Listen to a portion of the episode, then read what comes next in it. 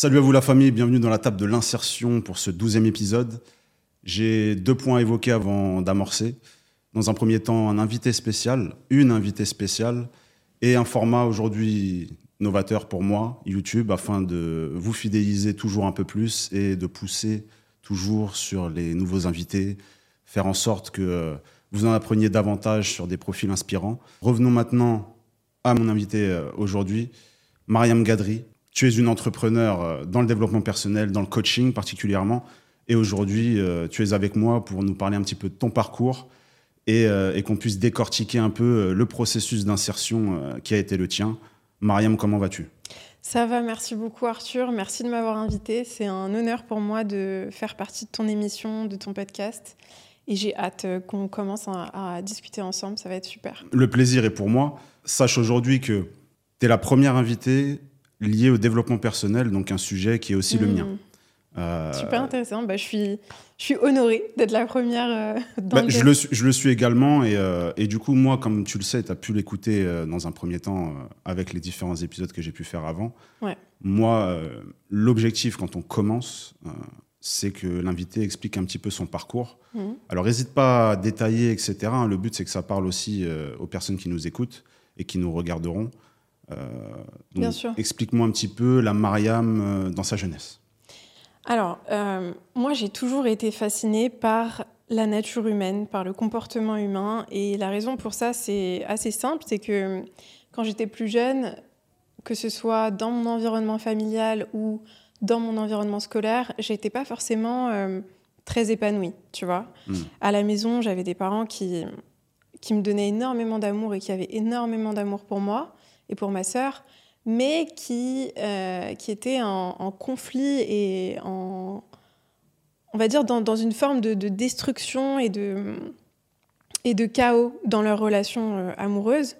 Et donc, euh, j'ai été vraiment un peu dans un environnement où, j'avais du mal à comprendre pourquoi, en fait. Pourquoi il n'y mm. avait pas la paix chez moi? Pourquoi est-ce que c'était aussi chaotique à la maison, aussi difficile de se sentir, tu vois, en paix? Et puis en plus, en plus de ça, j'ai grandi dans un, dans un environnement assez précaire, puisque j'étais dans un HLM, dans une cité euh, à Nanterre jusqu'à mes 12 ans. Et, euh, et, à ce moment-là, bah, franchement, on n'avait pas du tout les moyens euh, de. de... On s'en sortait, mais on n'était pas non plus hyper à l'aise, tu vois. Hmm. Il y a plein de fois où je me rappelle que on n'avait pas un euro pour s'acheter une baguette de pain. C'était compliqué, tu vois. Et à côté de ça, à l'école, je me sentais pas forcément à ma place, je me faisais harceler, euh, je me suis fait frapper plusieurs fois à l'école. C'était quelle période ça? C'était la période primaire et collège. Ensuite, quand j'ai déménagé, parce qu'on a déménagé, hmm. euh, on a déménagé dans le 16e euh, à Paris. Et à ce moment-là, en fait, pareil, tu vois, j'essaye. Bah, là aussi, on pourrait parler d'insertion, c'est que j'essaye de, de m'intégrer dans un nouvel environnement avec des personnes qui bah, qui sont totalement différentes de moi, tu vois, qui sont dans, un, mm. dans, dans, des conditions de vie, avec un, un, niveau de vie totalement différent de ce que j'ai connu. Et, euh, et, à ce moment-là, pareil, j'ai des difficultés à m'intégrer, à me sentir à l'aise, à ma place. Je me sens très sensible, très timide. Je prends pas trop de place, tu vois. Et donc, euh, je pense que c'est tous ces éléments-là qui font que petit à petit, je commence à vraiment m'intéresser à, à, la nature humaine, au comportement humain, comment être plus à l'aise euh, socialement, comment mieux m'intégrer, comment euh, comprendre les autres, me comprendre moi-même de sorte à ce que je puisse mieux m'affirmer et avoir plus confiance en moi. Et je pense que ça vient vraiment de, ces éléments-là. Et, du coup, toi, quand, euh, ce que tu disais justement, les parents, tu vois, ils avaient ce côté un petit peu, pas destructeur, mais relation, peut-être, je sais pas après si je peux dire le terme, toxique oui, oui, on peut parler de ça, ouais. Ouais, ouais non, tu me dis hein, si, euh, si, je me trompe, mais euh, toi, quand tu, quand tu arrives dans, dans le 16e, est-ce que tout de suite ça t'a bercé, ce, ce, changement de, bah, mine de, rien, de vie sociale? Franchement, ça a été un gros déclencheur pour moi parce que quand j'étais à Nanterre, alors je me sentais absolument pas à ma place. Quand Mm. j'arrive dans le 16e, je me sens pas non plus forcément à ma place. Ah, le gap, il est. Le gap, il est énorme. mais, euh, mais par contre, euh, je dirais que ça m'ouvre à un nouvel état d'esprit. Ça Mm. m'ouvre à des personnes qui ont d'autres moyens, mais qui ont aussi une manière de penser différente. C'est-à-dire que, par exemple, en primaire, j'adorais aller à l'école. Mm. Moi, j'avais vraiment, j'étais un peu le cliché de l'opposé euh, des enfants de mon âge, parce que bah, la plupart des enfants, ils n'ont pas envie d'aller à l'école. Mm. Moi, je rentrais à la maison et je pleurais parce que j'avais envie de retourner à l'école. Et j'étais vraiment euh, tellement contente d'aller à l'école. C'était un truc de fou pour moi d'aller à l'école. Et j'adorais travailler, faire mes devoirs, etc. Et puis à un moment donné, j'ai un peu décroché scolairement. Et quand je suis arrivée dans le 16e, Vers quel âge? euh, j'avais peut-être 12-13 ans. Et à ce moment-là, je suis entourée de personnes, d'élèves qui sont euh, hyper studieux, hyper euh, vraiment très sérieux. Je me rappelle qu'il y avait un, un camarade à moi qui s'appelle Axel, Mm. avec qui je suis devenue très amie après. Et ça m'avait vraiment marqué parce qu'en fait, j'étais tellement entourée de personnes pour qui avoir 15-16 sur 20, c'était la normalité, voire même pas assez, Mm. que bah en fait, là, ça a été la première fois où j'ai compris la puissance d'être entouré de personnes qui ont un standard supérieur à toi. Parce que automatiquement, ça élève ton standard. Et je me rappelle que ce fameux Axel, une fois, il avait eu 17 sur 20 à un devoir euh, de maths, je crois. Et on le retrouve dans la cour. Et je me rappellerai toujours de cette scène. Il, est, il était face à un arbre. Il avait mis son, sac à dos euh, par terre. Et il commence à pleurer en faisant le tour de l'arbre. Et il pleure et il pleure. Et je vais le voir. Je lui dis Mais qu'est-ce qui se passe? Pourquoi tu pleures et tout? Et il me dit Mais j'ai eu que 17 sur 20. euh, Je suis pas bien et tout. Et dans ma tête, je me dis Waouh, c'est dingue. Moi, si j'avais 17, je serais tellement contente. Et vraiment, ouais, à ce moment-là, j'ai commencé un peu à changer d'état d'esprit. à- Ça a vraiment eu un déclic énorme euh, chez moi parce que j'ai changé mes standards. J'ai commencé à, à voir en fait. euh, Viser Mais- l'excellence? Ouais, l'excellence pour moi, c'était ouais, devenu. Bah, quand tu es entouré de personnes pour qui c'est le standard, ça devient ton standard, tu vois. Adage bien connu dans l'entrepreneuriat où Ouais. on dit qu'on est la moyenne des cinq Des personnes. cinq personnes euh, que tu fréquentes le plus. C'est ça. Ouais. Et, euh, et je pense que bah, toi, ça a dû te, te pousser dans tes retranchements, etc. Et euh, Carrément. toi, tu fais tes études, donc tu arrives au lycée, tu passes euh, un bac quoi? Ouais, alors, lycée, je suis. J'ai un autre, une autre phase de décrochage scolaire total. Euh, seconde, première, je sors pratiquement tout le temps en boîte. Je suis pas du tout sérieuse. Je sèche les cours. euh, mes profs commencent à me dire. Le revers du coup de. Ouais, je, je sais pas ce qui se passe à ce moment-là, mais je, je suis vraiment euh, dans une phase de relâchement total. Je suis en roue libre en fait. Ouais. Et, euh, et mes profs commencent à me dire euh, fais attention parce que si tu si tu fais pas attention, tu vas tu vas pas passer en, en- je crois que c'était en première ou ouais en première générale ou quelque chose comme ça. Mm. Et, euh, et j'ai une prof de physique, parce qu'à ce moment-là, dans ma tête, euh, j'allais faire une, première euh, scientifique, enfin, aller vers le côté scientifique. Et j'ai une prof de, de physique-chimie. Je la remercierai toute ma vie, cette prof, Madame Strauss, qui me prend entre quatre murs et qui me dit Mariam, pourquoi est-ce que tu veux faire une première scien- scientifique? Pourquoi? Et pour la première fois, je me pose la question parce que, bah, en fait, euh, je sais que ma famille voulait que je fasse un- une filière scientifique. C'était Mm. c'était bien vu, tu vois, de faire euh, des sciences, etc. Et elle me dit, tu sais, il n'y a rien de mauvais à faire une filière économique et so- et sociale, euh, c'est très bien, tu vas faire plein de choses, ça va t'ouvrir à plein de portes, etc. Et je pars de cette, euh, de cette discussion avec elle et je me dis, bah, elle a peut-être raison, tu vois. Mm. J'étais pas bonne en, en sciences. Enfin, en fait, faut le reconnaître, tu vois. J'étais pas du tout. Ah, mais surtout que on pose rarement la question aux étudiants. Mais bien sûr. Conseillère d'orientation, c'est vrai que je pense que c'était pareil dans, dans le 16e, hein, comme moi, quand, euh, Mm. euh, parce que j'ai grandi en Seine-Saint-Denis et j'ai toujours reproché, tu vois, ça à, à ma jeunesse. C'était, Mhm. on vous dit allez au point B, sans forcément demander, du coup, à la personne concernée, qu'est-ce que tu aimerais faire? Alors oui, entre ceux qui n'ont pas la moyenne ou qui ne sont Ouais. jamais en cours, il n'y a pas de débat. Mais c'est pas parce Clairement. que euh, tel, tel bac général euh, est au-dessus des autres que vous devez mettre euh, l'élite, entre guillemets, de- du collège ou du lycée vers ces, vers ces branches-là. Mm. Et c'est vrai qu'on on pose rarement la question aux, aux principaux concernés. Et, euh, et toi, au moment où elle te pose cette question, À ce qu'est-ce qui te traverse euh, l'esprit?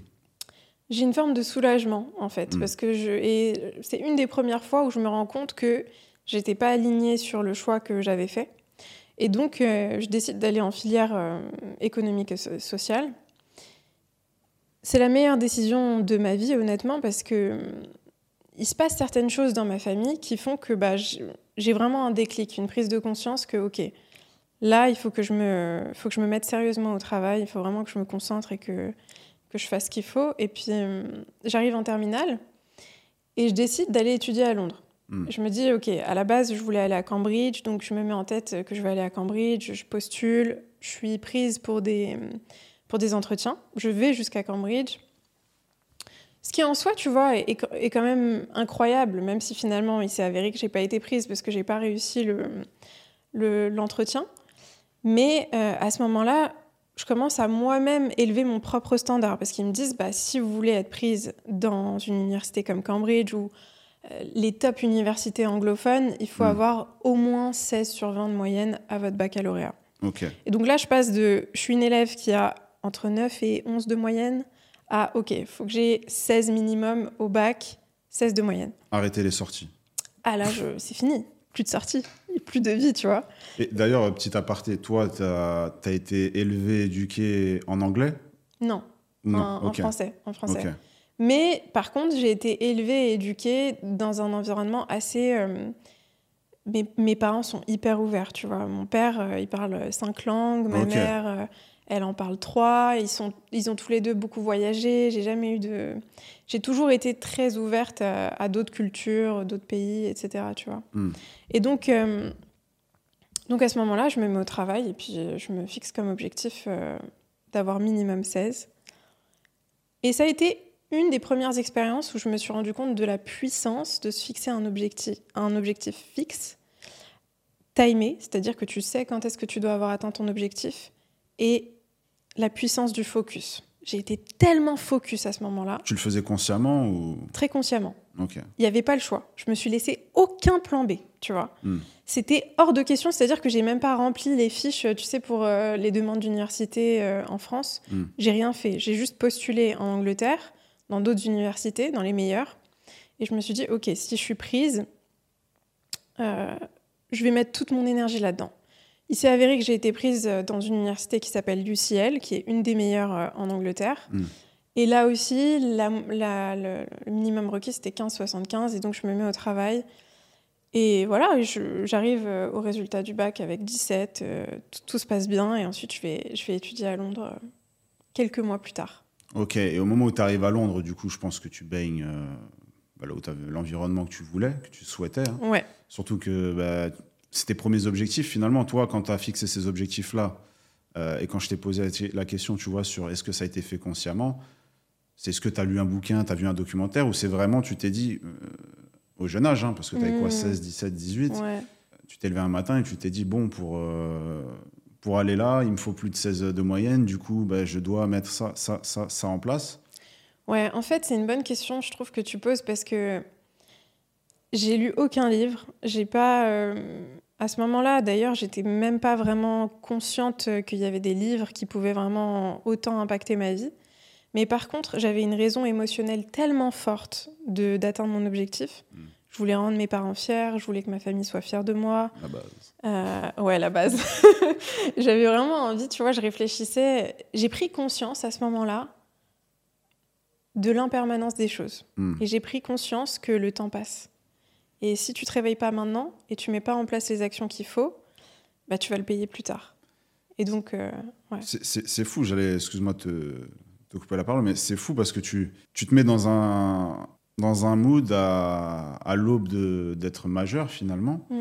Euh, à l'aube de tes 18 ans, tu es déjà en train de penser à à quoi je vais ressembler à 30, 40 ans, etc., si je fais pas les efforts maintenant. Ouais. Ça, tu vois, c'est quelque chose que moi, je mets beaucoup en avant dans les écoles de commerce, etc. C'est, vous êtes en bac plus 3 ou en bac plus 5, ok, mais ce qui est le plus important, c'est l'après. C'est ce que je vais en faire de ce bout de papier cartonné, là, avec la petite signature du directeur.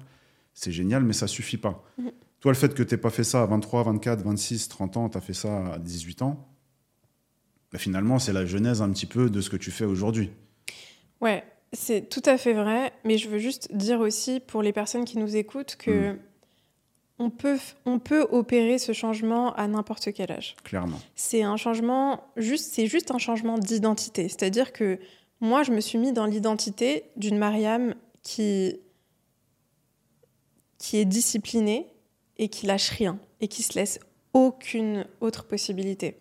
Et je pense que c'est vrai que ça aide beaucoup de commencer à cet âge-là, mais je, suis, je suis vraiment persuadée qu'on peut opérer ce changement à n'importe quel âge à partir du moment où tu le décides et où tu as une raison suffisamment importante de le faire, tu Mhm. vois. Parce que c'est vrai que... Et puis, une chose qui est importante aussi, c'est que c'est pas simplement le fait d'accomplir quelque chose, c'est pas le fait de... Pour moi, ça n'a pas été simplement le fait d'avoir 17 de moyenne au bac et de- de- d'avoir des résultats incroyables, etc. C'est quelle personne je suis devenue dans le processus d'avoir ce résultat. Mm. Très souvent, on est tellement focalisé sur le résultat qu'on va avoir qu'on oublie le chemin que ça demande et l'importance de ce chemin-là. Mm. Parce que ce qui compte, c'est la personne que tu deviens sur le chemin. C'est pas le résultat. Le résultat, c'est un plus, c'est un bonus, c'est génial. Mais le chemin, c'est ce qu'il y a de plus important. Et si tu arrives à te récompenser sur le chemin pour la personne que tu es en train de devenir, en fait, tu gagnes quoi qu'il arrive, peu importe le résultat. Et c'est vraiment ce, ce shift-là qui m'a beaucoup aidé, tu vois, c'est le fait de me dire, bah aujourd'hui, j'ai décidé d'apprendre un tel chapitre d'histoire. Ok, je me mets devant mon bureau, je me force quoi qu'il arrive, même si j'ai envie d'aller dans le salon, regarder Friends ou je sais pas quoi. Je me force et en fait, c'est hein. c'est très difficile. Très, très, très difficile, encore plus aujourd'hui. Parce que là, tu parles de ça, c'était quoi, il y a dur. 10 ans? C'est tellement dur aujourd'hui. Il y a 10 ans, il n'y avait pas encore les téléphones comme aujourd'hui, il n'y avait pas les réseaux sociaux euh, qui sont ce qu'ils sont. Ouais. Euh, très compliqué à gérer. Toi, en plus, à ce moment-là, donc tu arrives à Londres, tout se passe bien. Alors, euh, L'adaptation peut être un peu complexe, euh, comme dans le 16e finalement. ouais, compliqué. En même temps, c'est la première fois où j'ai le sentiment que je suis dans un environnement qui où je me sens un peu plus à ma place parce que je suis tellement entourée de personnes euh, différentes, tu vois, Mm. des personnes qui viennent de partout dans le monde, qui ont une histoire tellement euh, unique et, et un chemin tellement unique. Mais par contre, le fait que tu vois, au début, j'étais pas hyper à l'aise en anglais. Mm. Tout était en anglais, tu vois. Enfin, je, je suis dans une université anglaise, donc je, je fais des cours euh, de macroéconomie, microéconomie, de maths, de statistiques, de tout ce que tu veux en anglais. Je suis entourée de personnes qui parlent très bien anglais. Et au début, c'était un peu compliqué pour moi parce que je me dis, bah, je me sens pas à l'aise. Mm. Mais par contre, je garde le même mindset de me dire que tout est, tout est une question de temps et de répétition. Et à force de rester dans cet environnement, de continuer à parler avec des gens qui parlent très bien anglais, bah, je vais, je vais tu, m'améliorer. tu- tu trouves un certain rythme, euh, Ouais.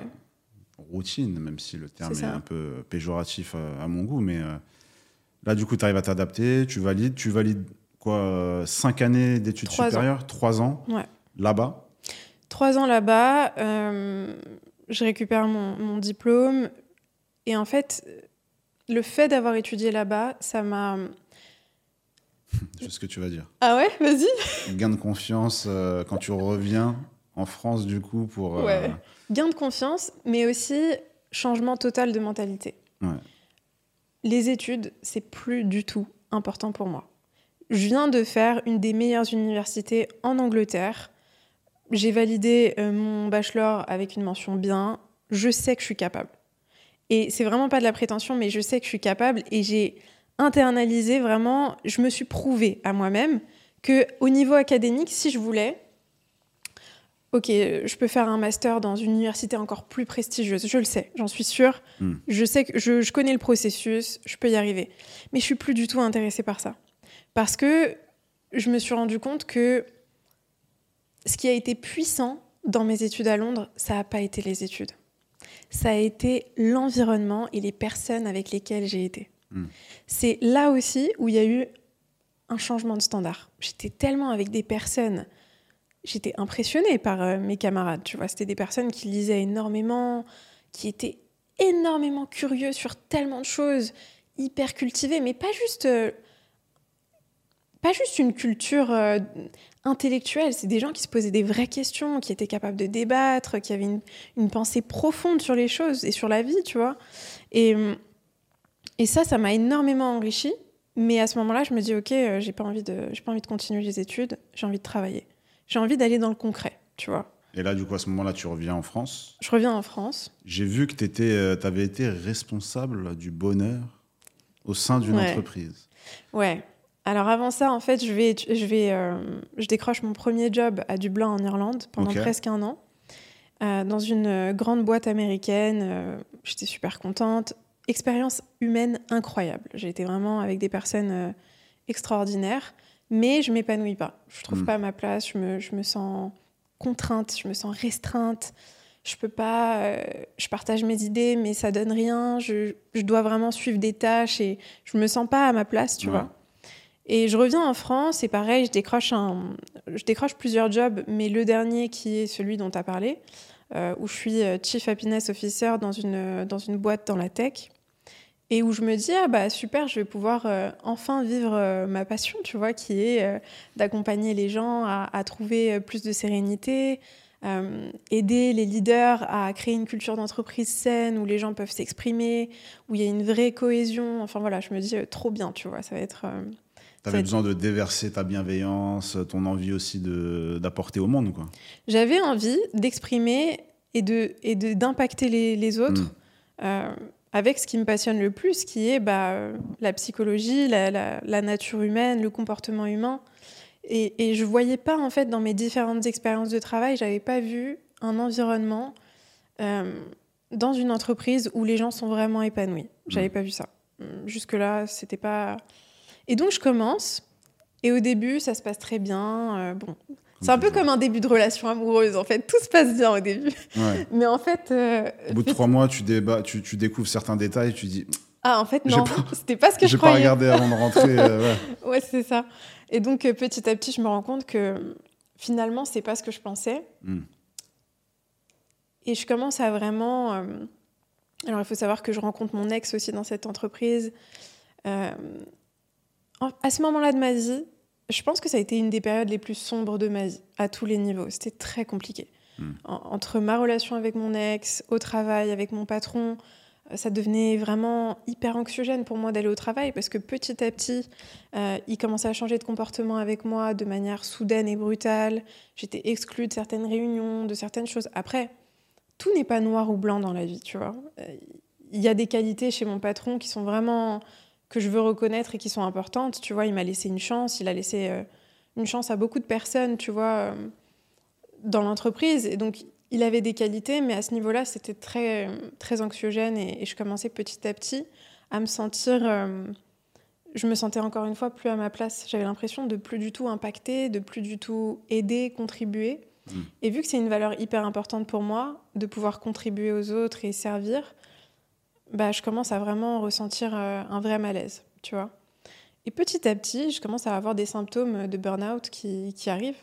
J'allais venir sur les symptômes, justement. euh, comment tu as ressenti, euh, ressenti tout ça euh, au fond de toi Bah, en fait, tu sais, il y a beaucoup de personnes qui, qui confondent, entre guillemets, le burn-out et la dépression parce que les symptômes peuvent se ressembler. Tu Mm. vois, le burn-out, tu vas avoir euh, des symptômes où, tu vas être petit à petit, euh, tu vas avoir une baisse d'énergie petit à petit qui va être très importante. Tu vas avoir envie de t'isoler euh, des autres. Tu vas faire beaucoup moins d'activités qui t'apportent de la joie, qui te nourrissent. et tu vas avoir une vraie baisse d'estime envers toi-même qui va se produire parfois brutalement, parfois au fur et à mesure. Et moi, ça a été le cas. je me réveillais avec la boule au ventre, je rentrais chez moi, ou même après une réunion, je, je- je pleurais pendant 20 minutes. J'étais vraiment épuisée émotionnellement et, et même physiquement, en fait, parce que ton corps le ressent. Mm. Et donc à ce moment-là, je, me, je commence à me dire, OK, clairement, c'est pas fait pour toi de- d'être salarié. C'est pas fait pour toi. J'ai cette discussion avec moi-même et une, une discussion qui est, qui est pas facile à avoir, tu vois. Très souvent, on va, on va être dans des situations, que ce soit en amour, au travail, peu importe, qui sont pas alignées, tu Mm. vois.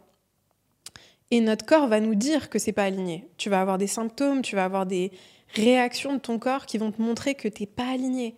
Mais le problème, c'est qu'on n'écoute pas notre corps. Ouais. Et on a encore moins l'habitude d'avoir des conversations radicalement honnêtes avec nous-mêmes. À ce moment-là, j'ai j'ai cette conversation avec moi-même et je me dis, ok, c'est pas fait pour toi le salariat. Il va falloir que tu trouves, il va falloir que tu prennes un chemin différent. Et si tu le fais pas maintenant, à 25 ans, quand tu n'as aucune responsabilité euh, vraiment lourde, Mm. quand est-ce que tu vas le faire, tu vois? Et donc, je prends la décision de partir et, euh, et encore une fois, là aussi, de pas me laisser de plan B, tu vois. Et je pense que ça, c'est un élément hyper important de mon parcours. C'est toutes les fois où j'ai réussi à faire quelque chose qui, de l'extérieur, aurait paru impossible ou extraordinaire, entre guillemets, Mm. c'est très subjectif, mais c'est parce que je me suis pas laissé de plan B. Si je m'étais laissé un plan B, je pense pas que j'aurais réussi à, à construire une communauté, à faire. euh, Parce que là, dans cette entreprise-là, du coup, tu as, vécu le burn-out. hmm. Tu as eu ce, enfin, faut un certain recul aussi, parce que quand on est dans cette période-là, on a l'impression d'être dans un trou noir euh, Ouais, tout seul, malgré qu'on soit entouré, euh, entouré par la famille, par des amis, sortir tous les soirs, etc. Sauf que quand on rentre à la maison, on est tout seul. Mm. Et, euh, et, les, et les démons reviennent. Euh, toi, quand tu fais ce choix-là sans plan B, finalement, table rase du salariat. Et là, du coup, tu débarques dans la vie euh, d'entrepreneur. Toi, déjà, comment tu as, réussi euh, à en sortir Si on devait. Franchement, je suis très reconnaissante en- envers mon ancien manager pour le fait que, que j'ai pu faire une rupture conventionnelle à ce moment-là. Ça n'a pas été compliqué pour moi. Ça n'a pas été compliqué parce que bah, des deux côtés, je- ça matchait plus, tu vois, tout Mm. simplement. C'était plus du tout aligné des deux côtés. Donc, à partir du moment où j'ai pris la décision, je l'ai annoncé et puis euh, je crois que c'était un mois plus tard, euh, je suis partie, tu vois. Ouais. Après, je mentirais si je disais que je suis partie et puis euh, au bout de deux mois, tout a fonctionné, tout était super. C'est pas si simple, tu vois. Je suis partie de cette entreprise qui me donnait beaucoup de confort, de sécurité, de familiarité, où j'avais des collègues malgré tout avec lesquels je m'entendais super bien et où je me sentais bien. Mm. Euh, mais en partant, je me suis dit, OK, euh, à la base, j'avais une idée de, de lancer une application. J'étais dans quelque chose de complètement différent, mais dans, dans le coaching, tu vois. Mm. Finalement, j'arrive pas à le faire. Ça marche pas. Et je me sens encore plus en échec. Déjà, à la base, je me sentais très en échec dans cette entreprise. Je me sentais humiliée, je me sentais pas du tout valorisée, tu vois. Euh, tout ça combiné avec euh, la rupture avec mon ex, j'étais vraiment au plus bas, tu vois, en termes pro d'estime. perso, Pro perso, j'étais par terre. Dans ma tête, le discours intérieur que j'avais, c'était tu sers à rien, t'es nul, de toute façon ça marchera pas, n'essaye même pas, t'es ridicule. Bon, des, des choses horribles à se dire. t'es resté combien de temps dans cette phase-là Je dirais Justement, où pro perso bah, prenait tellement de place euh, en interne hein, que tu t'arrivais à pas faire grand-chose finalement dans, dans- dans ta vie de tous les jours. Pendant combien de temps ça a duré ce, Je dirais que ça a duré euh, ce petit moment peut-être 2-3 mois. Ok. deux, trois mois où, où j'étais vraiment au plus bas. Mais par contre, à ce moment-là, et je pense que c'est important aussi de, de, de partager cet aspect-là, c'est que ce qui m'a beaucoup, beaucoup aidé, c'est c'est la spiritualité. Pour moi, c'est vraiment un sujet euh, hyper important dont je parle pas beaucoup sur mes réseaux, mais hum, à ce moment-là de ma vie, quand ça allait pas du tout et quand j'étais au plus bas, tous les jours je priais. Je priais, je priais, je priais. Je suis pas religieuse, mais je me considère comme spirituelle et je- j'ai une forte croyance qu'il existe quelque chose de plus grand, de plus fort que moi, peu importe le nom qu'on veut donner. Mais à ce moment-là, je priais, je priais, je demandais à ce qu'on me montre la voie, à ce que et je priais tellement fort et il s'est passé pas mal de choses où petit à petit j'ai commencé à lâcher prise en fait. Mm.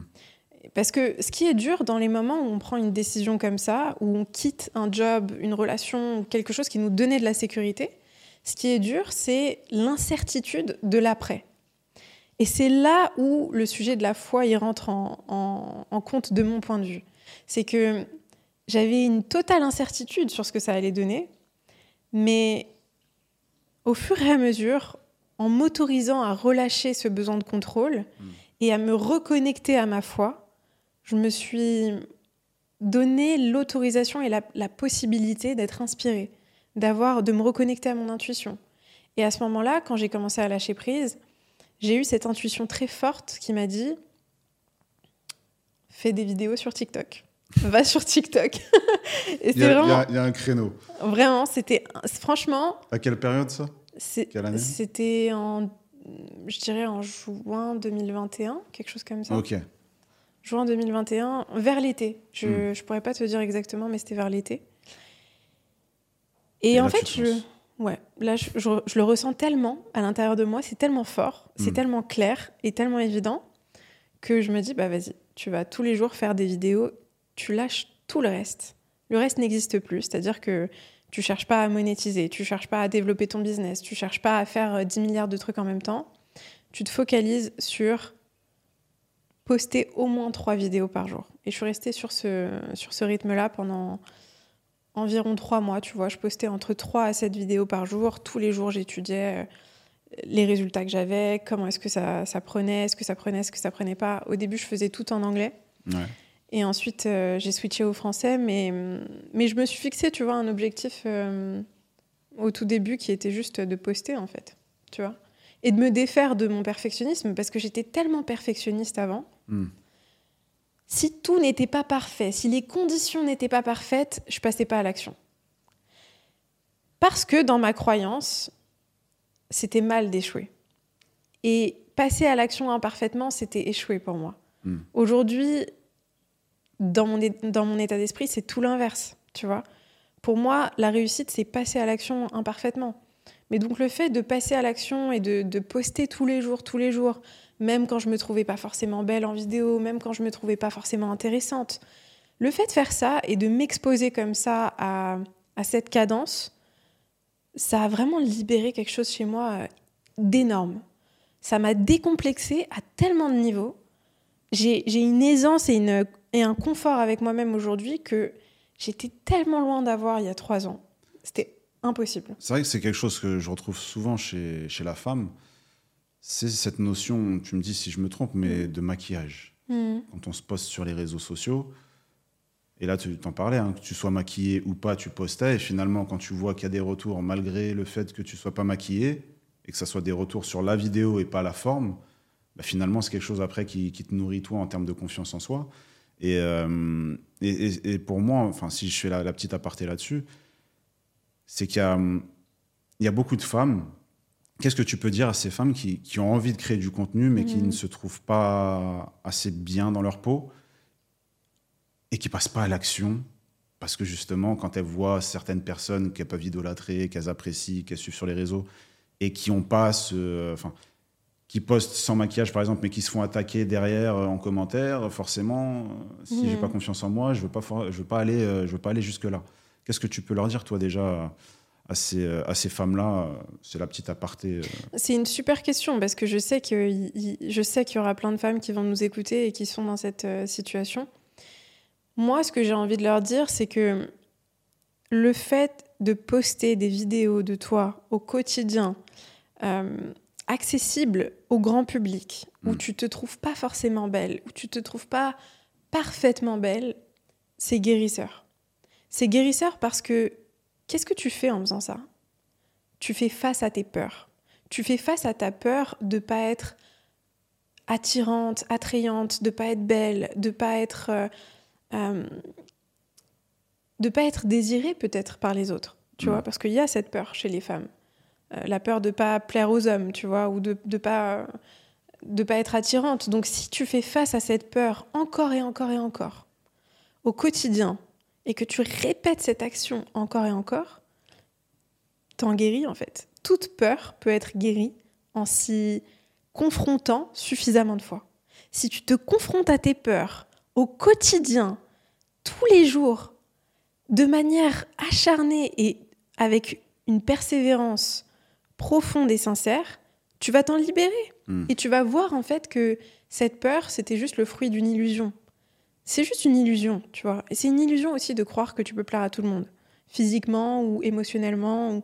Tu pourras pas plaire à tout le monde. Même euh, les personnes qui sont reconnues comme les plus belles sur cette planète, il y a des gens qui vont te dire non, elle est pas belle ou il est pas beau ou tu vois. Oh, même cette, ces personnes-là se sentent aussi des fois complexées. Hein. C'est pour ça que derrière, au bout, enfin, à passer 40, 45 ans, on voit souvent les stars euh, se refaire, etc. Mmh. même avant. C'est pas pour rien. C'est que même si elles sont idolâtrées euh, constamment, euh, des fois il y a des choses qui, qui, ressortent et qui sont des traumas d'enfance. Et bon, on va pas forcément faire le focus là-dessus, mais c'est vrai que c'est important de, donner confiance, et je pense que tu le fais déjà énormément sur, sur tes vidéos. Mais tu donnes confiance, tu vois, euh, aux femmes. Et j'aime bien mmh. quand tu fais le focus sur les femmes parce que c'est plus important finalement. Mmh. Euh, c'est souvent les hommes en commentaire qui vont, entre guillemets, euh, critiquer. les femmes aussi, hein. Les femmes aussi. Moi, j'ai des femmes qui. Qui t'envoient aussi. C'est vrai que je pourrais parler directement de toi. Parce non, non, mais par exemple, ça m'est arrivé de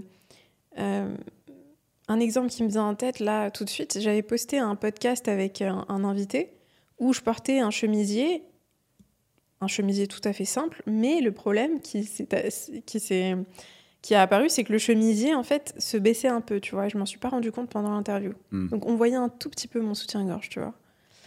Euh, Et là, tu as quelqu'un qui est sorti de Une femme, ouais. Oh, je suis très déçue.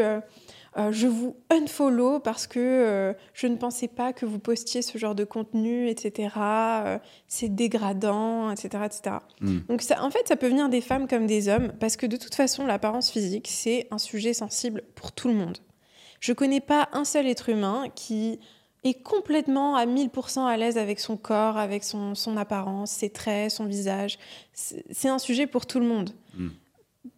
C'est vraiment un sujet hyper intéressant parce que on choisit pas son apparence, tu vois. Hmm. Et euh, les gens, surtout sur les réseaux sociaux, se permettent des, commentaires et des remarques qui se permettraient jamais dans la vraie vie. Mais c'est aussi intéressant, tu vois, c'est intéressant de s'y confronter et de voir que petit à petit, tu t'en détaches. Ça t'impacte, toi? Aujourd'hui, mais beaucoup moins qu'avant. Franchement, euh, après, il y a commentaires et commentaires. Il y en a, je pense, qui sont très précis dans la punchline, etc., justement pour hmm. t'atteindre. Là, c'est un métier. Hein. Moi, j'appelle ça. Euh, pour moi, c'est un métier. C'est le métier des gens qui n'ont rien à faire. C'est ça. C'est le métier vraiment des gens qui n'ont rien à faire et qui sont mal dans leur peau. Et qui sont excellents à ça parce que bah, il faut bien être excellent dans quelque chose, tu vois. Hmm. Donc eux, ils sont excellents dans le fait d'aller euh, mettre des commentaires euh, négatifs et méchants. Tu verras jamais, et ça c'est une phrase qu'on entend beaucoup, mais c'est vrai, tu verras jamais quelqu'un qui fait autant que toi ou qui fait mieux que toi ou qui est vraiment occupé dans sa propre vie, te critiquer ou te rabaisser ou te descendre. Ça mmh. n'existe pas. Les gens qui s'occupent de leur propre vie, même s'ils sont dérangés par quelque chose que tu vas dire ou ils vont pas venir te descendre gratuitement, méchamment, euh, avec euh, une certaine cruauté, tu vois. C'est donc quand je me prends des commentaires négatifs ou des commentaires méchants, vraiment purement méchants, je sais que ça vient d'un énorme mal-être chez la mm. personne en face. Vraiment, je. Et aujourd'hui, j'ai de la compassion pour ces personnes. Franchement, j'ai beaucoup de compassion pour elles parce que je sais qu'elles sont mal dans leur peau, mal dans leur vie. Et. Ce que, tu dis là, il y en a plein, ça va pas leur parler. Hein. Ouais, c'est possible. Parce que. Euh, dans tes vidéos, en tout cas, tu abordes plein de points très liés ben, à, la, psychologie, la PNL, le coaching en général, le comportement humain. Mm. Il y a plein de gens que ça va aider, parce qu'il y a beaucoup de gens aussi qui, qui, ne s'y connaissent pas vraiment. Euh, et ceux qui, qui, parlent en commentaire, et là, tu viens de nous dire justement, c'est le reflet du enfin, ce qu'ils ce vont critiquer chez toi, c'est leur propre euh, mm. reflet. Finalement, bah, tu te rends compte que euh, ils te comprennent pas, même quand tu leur dis ça. Mais c'est ok, et c'est tant mieux. Je veux dire, en fait, on peut pas être compris par tout le monde, et il y a des personnes qui ne sont pas en mesure de te comprendre parce qu'elles sont pas en mesure de t'écouter. Hmm. Elles, ce qu'elles recherchent, c'est quoi? C'est à rassurer certaines peurs. Donc elles vont venir en confrontation devant toi. Et tout ce qu'elles vont chercher, c'est à voir le moindre signe que ça t'a fait mal. C'est tout ce qu'elles veulent. Après, il y a une pointe de jalousie, bon, ça va pas Bien sûr, il y a de la jalousie, il y a toujours de la, il y a toujours de la jalousie, mais je non, non, mais ça, oui, ça, ça, quoi, ça concerne vraiment tout le monde, tous ceux qui prennent des commentaires négatifs, il y, a, il y, a une pointe de jalousie parce que en plus, c'est des personnes des fois qui sont suivies. Euh, commentaires négatifs, ça peut être vu, du coup, ça peut nourrir quelque chose là, un, mmh. enfant, Complètement. un enfant très mal dans sa peau, et euh, voilà, ça, c'est des termes qui leur parlent pas forcément à ces gens-là. Mais pour revenir un petit peu euh, aux réseaux sociaux, toi, à quel moment Enfin, déjà, est-ce que tu t'es formé du coup sur, euh, sur le développement personnel en général Hmm. avant de lancer tes vidéos?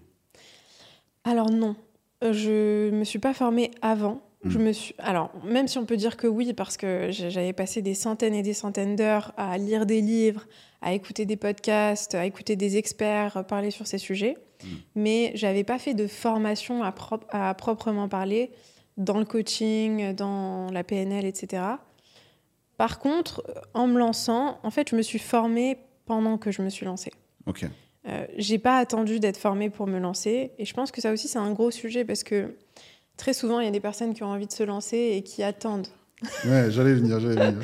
Ouais, Ouais, qui attendent, tu vois. Mm. euh, bah, c'est c'est du perfectionnisme aussi, tu vois. C'est je vais attendre d'avoir validé cette étape pour passer à la suivante. Mais en fait, il n'y a pas de règle. C'est-à-dire que aujourd'hui, si tu as quelque chose à exprimer, tu peux venir sur les réseaux et l'exprimer. Mm. Tu n'es pas obligé de te positionner comme un coach. Ouais, Tu ouais. peux tout simplement te positionner comme un être humain qui partage, euh, qui partage avec les autres. Et si ça résonne, et si tu vois que ça commence à résonner de plus en plus, génial, tu vois. Et tu peux tout à fait te former en même temps et commencer à développer ton activité de coaching et, et commencer à, à- à trouver tes premiers clients. Et pour moi, c'est c'est une énorme friction de se dire il faut d'abord euh, valider cette étape. Et... Parce qu'il y a se former, après il y a ah, je dois aussi monter le site web, Ouais. alors que tu n'as même pas encore parlé de ton activité.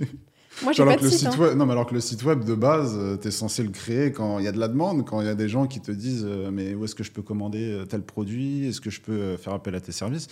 C'est quelque chose qui enfin, les gens font à l'envers parce qu'il y a des peurs et parce que bah, du coup ils ont besoin d'être rassurés avant de se lancer totalement, sauf qu'on n'est jamais satisfait pleinement. Moi, je pense que on a tendance à se cacher quand on a peur de quelque chose. Donc, tu as envie de lancer ton business, tu vas te cacher derrière toutes sortes de tâches qui, intellectuellement, de manière logique, tu vas pouvoir justifier que ces tâches sont importantes. Hmm. Il faut que je crée mon site web, il faut que je crée mon business plan, il faut que, euh, il faut que j'achète euh, une, une caméra spécifique, il faut que je fasse ça aussi. En fait, tout ça, c'est des actes, des, des tâches qui vont te permettre de te cacher et de pas réellement te montrer, de pas réellement passer à l'action et euh, faire ce qui est nécessaire pour développer ton activité, tu vois, c'est-à-dire bah, t'exposer par exemple sur les réseaux sociaux ou euh, faire des appels téléphoniques, j'en sais rien, tu vois, mais c'est vrai que, je- encore une fois, c'est du perfectionnisme et c'est vraiment quelque chose qui nous freine énormément et qui nous empêche d'avoir les résultats qu'on veut, tu vois? Hmm. Et toi, ça a été quoi tes premiers défis quand euh, tu te rends compte que sur TikTok, bah, ça commence à prendre Euh, Parce que j'ai fait un tour sur TikTok du coup et j'ai vu je sais plus combien de, de followers, 700, 700 000, quelque chose comme ça. 780 000, ouais. Euh, au moment où tu vois que ça commence à prendre et que tu as de l'audience, tu as du follower, des j'aime qui arrivent, etc., qu'est-ce qui te traverse l'esprit? C'était quoi le premier défi euh, ou les défis sur les deux, trois dernières années là, depuis que tu t'es lancé? Quand ça commence à prendre, je me dis, euh, on a répondu à mes prières. J'ai trouvé le, le chemin, tu Mm. vois. Je me, je me sens beaucoup plus claire sur le chemin. Ouais. Pourquoi? Parce que pour moi, pendant longtemps, c'était vraiment le comment qui n'était pas clair. Je savais ce que je voulais. Je voulais impacter les autres, je voulais accompagner les autres, je voulais transformer des vies. Mais le comment, il était vraiment très flou pour moi. Mais il était très flou aussi parce que j'étais beaucoup dans l'énergie de la peur, tu vois. Et la peur, elle te fait croire que, bah, en fait, euh, il y a certaines choses qui sont pas faites pour toi. euh, que, tu vois, moi, la peur, elle m'a fait croire qu'il fallait que je lance une application. Parce que, bah, je me cache derrière une application. Est-ce que, Tu vois dire ouais, ouais. Euh, mais quand j'ai commencé à écouter l'énergie de l'amour, l'énergie de l'abondance et, et- et cette, cette part de moi qui était un peu plus connectée, bah, je me suis rendu compte que le chemin, il était beaucoup plus clair, tu vois. Le comment, euh, à travers les réseaux sociaux, ça a été, c'est devenu beaucoup plus évident. Et quand j'ai vu que ça marchait, je me suis dit, OK, bah, là, tu sais, le comment, il... en fait, c'est tellement précieux quand tu commences, il y a une citation que j'adore de Rumi, qui est un maître spirituel euh, juste incroyable, et qui dit Quand tu marches sur le chemin, le chemin apparaît. Quand tu commences à passer à l'action sur quelque chose, le comment, le comment tu vas arriver à ta destination va apparaître. Tu vas le Mhm. voir. Mais le problème que la plupart des gens rencontrent, c'est qu'ils préfèrent pas passer à l'action avant d'avoir le comment. Donc finalement, ils passent pas à l'action et ils n'ont pas le comment, ils n'ont pas le chemin. Hmm. Donc à partir du moment où je suis passée à l'action et que j'ai commencé à voir le comment se dessiner et le chemin apparaître, bah, je me suis dit, OK, là, c'est la chance de ta vie, c'est l'opportunité de ta vie, c'est une bénédiction incroyable. Fonce, capitalise dessus et je suis, je suis passée sur, euh, sur Instagram, ensuite sur YouTube, ensuite j'ai lancé mon podcast et petit à petit... euh, Ah, parce que le podcast, il a combien de temps aujourd'hui? Le podcast, ça fait euh, un an, un an et demi, je crois. Un an et demi, quelque chose comme ça. C'était en été 2022. Ok. Et euh, tu sais, moi, j'avais une question par rapport à, à l'audience, etc. Je crois que tu l'abordais il y a 2-3 jours sur, euh, sur Instagram. La solitude quand on est créateur de contenu et que ben, là, on est euh, solopreneur, hein, entre guillemets. Après, je sais pas si tu as, monté Mhm. une structure avec du monde, etc. Mais quand on est solopreneur et qu'on donne, qu'on donne toute sa bienveillance au monde, etc., sur les réseaux sociaux, comment on gère du coup les, les coups de mou euh, et à qui on se confie quand on est, entre guillemets, quelqu'un d'influent sur les réseaux sociaux avec une, euh, une image de personne euh, parfaite finalement, qui n'a pas de trou noir, qui n'a pas de, de zone d'ombre, qui n'a pas de négatif dans sa vie, parce que tu abordes plein de points et les gens, je pense, doivent se dire, cordonnière, c'est la, la mieux chaussée finalement. Alors que c'est tout l'inverse, hein, tu vois. Mais comment, ouais, c'est la question que j'avais, comment tu, tu fais pour gérer la, la solitude euh, sur les deux, trois dernières années finalement? Bah, c'est une super bonne question. Et c'est vrai que récemment, euh, je me suis rendu compte que certaines personnes croient que bah, je vis dans un fleuve tranquille et que tout va bien pour moi et que j'ai aucun problème, euh, que je suis tout le temps en maîtrise parfaite de moi-même, etc. La vie de rêve. La vie de rêve. Enfin, je sais pas, ça peut être aussi un cauchemar de vivre comme ça, Ouais, tu ouais. vois, parce que t'as aucun rebondissement, il se passe rien. Mais j'essaye de plus en plus, tu vois, de partager ces moments difficiles avec euh, ma communauté, tu vois. Mm. Parce que pour moi, ma communauté, c'est c'est la famille qui m'a choisi et que je choisis aussi, tu vois. Je le ressens vraiment comme ça. Et si je suis pas vraie envers eux, bah en fait, je je je pourrais pas me connecter à eux. Et eux ne pourront pas réellement se connecter à moi. Mm. Donc j'essaye d'être le, le- le plus vrai, la plus vraie possible dans ce que je partage et de leur partager les moments où c'est difficile, où je me sens là récemment, je me sentais très seule. Et je l'ai partagé en story et je leur ai dit, euh, ne croyez pas que c'est toujours rose. Il y a des moments où juste euh, je me sens perdue et je me sens seule. Et qu'est-ce qu'on fait dans ces moments-là? Moi, ce qui m'aide, c'est... Ce qui m'a beaucoup aidé, c'est de, de petit à petit me connecter avec d'autres entrepreneurs.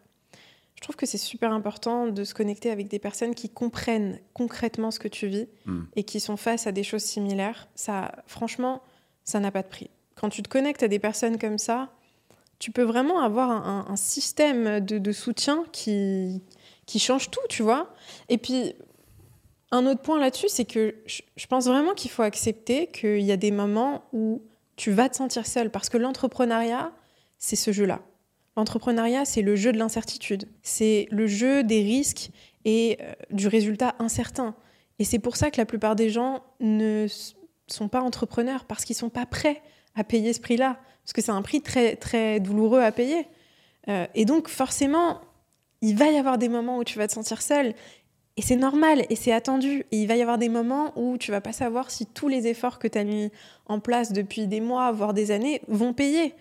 Et c'est ça qui est dur, mais c'est en même temps ça qui fait la beauté du jeu. Tu vois, si tu étais sûr à 100% que ça allait forcément très bien se passer et que tous tes efforts allaient payer, finalement, il n'y a pas cette... euh, il n'y a pas cette stimulation que tu peux ressentir euh, dans l'entrepreneuriat, je trouve.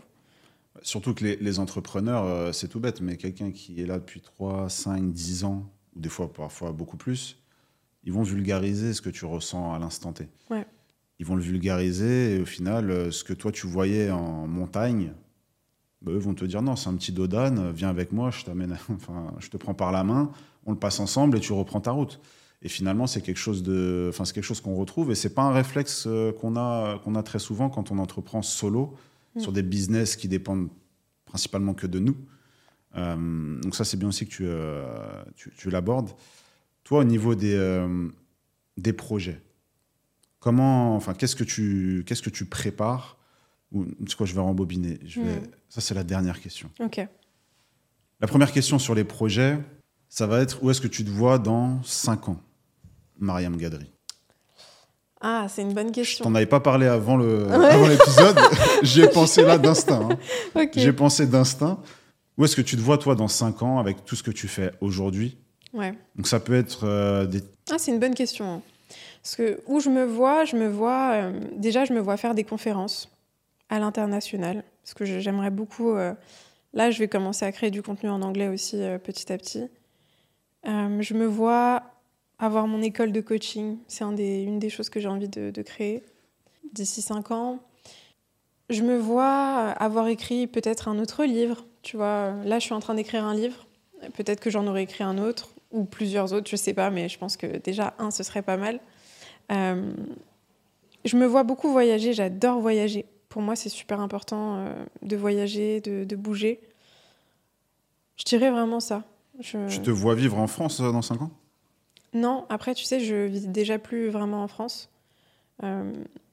Donc, non, je pense pas que je vivrai en France dans 5 ans. Mais j'aurai toujours un pied-à-terre en France. Ok. Ouais. Et là, si on devait parler un petit peu de 2024, Mhm. Quels sont les projets euh, que tu comptes monter ou qui sont déjà même montés, prêts à, prêts à finalement euh, accueillir tous les participants Je sais pas. Est-ce euh, qu'il y a, il y a des projets en cours euh, dont Ouais. tu as envie d'é- d'évoquer le sujet? Alors j'ai mon accompagnement Nouveau Départ, qui est une formation que j'ai créée et que j'ai lancée en janvier 2023. Ok.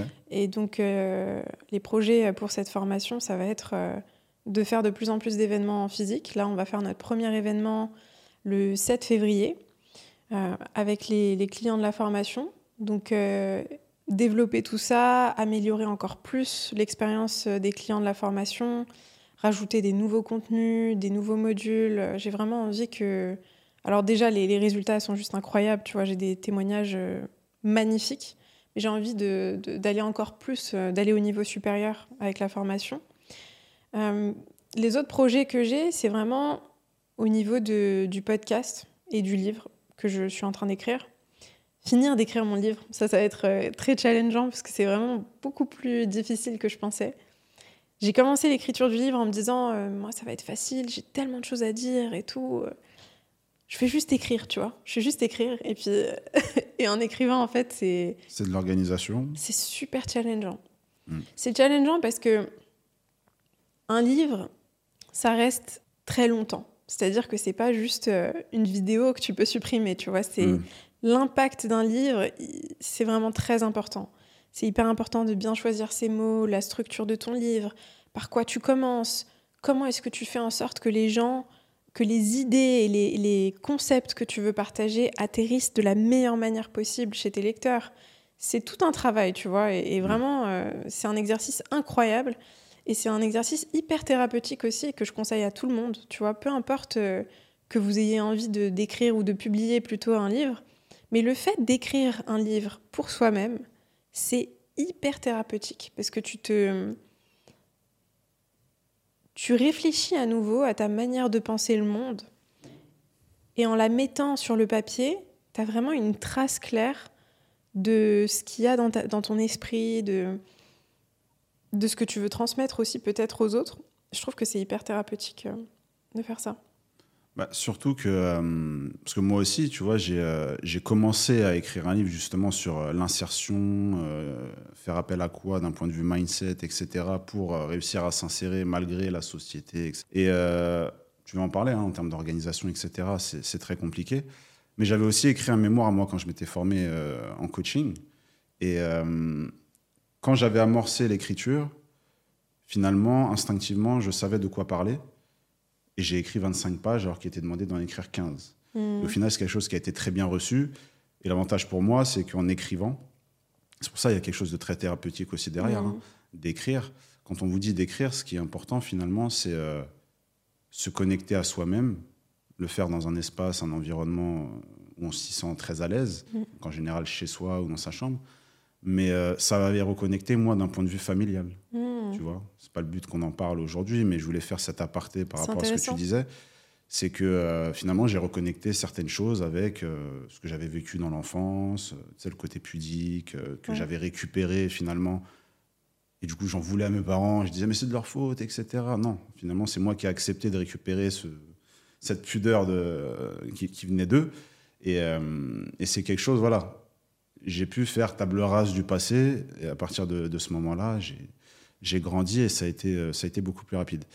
Là, on arrive à la fin de ce, cet épisode. Euh, Mariam, tu t'en doutes. Ouais. Euh, quel conseil tu donnerais aux personnes qui nous écoutent, mm. qu'ils te connaissent ou pas? Je te demande ça aussi parce que on est, es accès développement personnel et ça parle à tout le monde. Quel conseil je donnerais? Il y en a beaucoup que je pourrais donner, mais ce qui me vient en tête là tout de suite, c'est un conseil que j'ai donné dans une de mes dernières vidéos d'ailleurs, hmm. qui, qui, est important, qui est que quand on se sent perdu sur le chemin à prendre, ou la voie à prendre, ou la bonne décision à prendre, entre guillemets, parce qu'il y a beaucoup de personnes qui se mettent une pression folle sur la bonne décision euh, à prendre dans les différents domaines de leur vie, je leur dirais de s'entraîner à se reconnecter à leur propre voix, à leur intuition. Parce que je suis persuadée que au fond de nous, on sait quelle direction prendre. Hmm. On sait ce qui est juste pour nous spécifiquement. Mais le problème, c'est que très souvent, on est envahi par euh, le bruit de l'extérieur, on est envahi par toutes ces choses qu'on entend dans le monde extérieur, tout ce que nos proches nous projettent. On a tendance à l'absorber, à l'internaliser euh, et à avoir peur de prendre un chemin différent. Mais le meilleur chemin que tu puisses prendre, c'est celui qui est aligné avec ton cœur, celui qui est aligné avec toi. Et c'est celui qui te fera le plus peur, mais c'est aussi celui qui sera le plus gratifiant. Donc ce que je conseille à, ceux qui nous écoutent, c'est vraiment euh, de, de se reconnecter à leur voix et de s'entraîner à, vraiment écouter leur intuition, parce que c'est vraiment la voix qui, qui est source de vérité, euh, selon moi. Et on n'en a pas assez parlé de l'intuition, mais ah c'est vrai qu'il y a la peur et il y a l'intuition. Tu parles à un moment de, euh, de relations amoureuses, mais c'est vrai que combien de femmes ou combien d'hommes, mais surtout c'est plus chez les femmes qu'on entend ça, mon intuition me disait de pas y aller, j'y suis allé. Au final, j'ai perdu trois ans de ma vie et du coup, c'est terminé. Et, finalement, en fait, l'intuition disait non, non, il, est, il va pas être bon pour toi, ce, garçon-là. Pourtant, on y va parce que bah, derrière, besoin de sécurité, on a besoin d'assouvir plein de, plein de besoins. Et, euh, et, du coup, c'est ce qui, c'est ce qui fait le monde mm. aujourd'hui. Hein. donc, euh, c'est aussi pour ça qu'on fait ce type d'épisode-là. Et c'est pour ça que je te remercie euh, d'être venu et en tout cas d'avoir accepté l'invitation. Merci à toi. À vous qui nous écoutez et qui, vous, qui nous regardez, n'hésitez pas à nous suivre sur les réseaux sociaux. Mariam, où est-ce qu'on peut te suivre? Euh, Sur Instagram, TikTok, euh, YouTube. C'est Mariam Gaderi, tout attaché. Ils trouveront facilement, je pense. Top, top, top. Et n'hésitez pas aussi à faire une chose euh, liker, partager, commenter et surtout laisser des avis aussi parce que c'est ce qui nous permet à nous de grandir en tant qu'entrepreneur et aussi podcasteur, hein, parce que euh, tu l'as évoqué aussi, tu es podcastrice. Euh, et, c'est important pour nous parce que c'est vos retours qui nous permettent de continuer à délivrer de la valeur mhm. et à ramener des invités comme j'ai pu inviter Mariam aujourd'hui. C'est ce qui va nous permettre d'aller toujours plus loin. Merci à vous la famille et je vous dis à très vite. Ciao, Merci. ciao.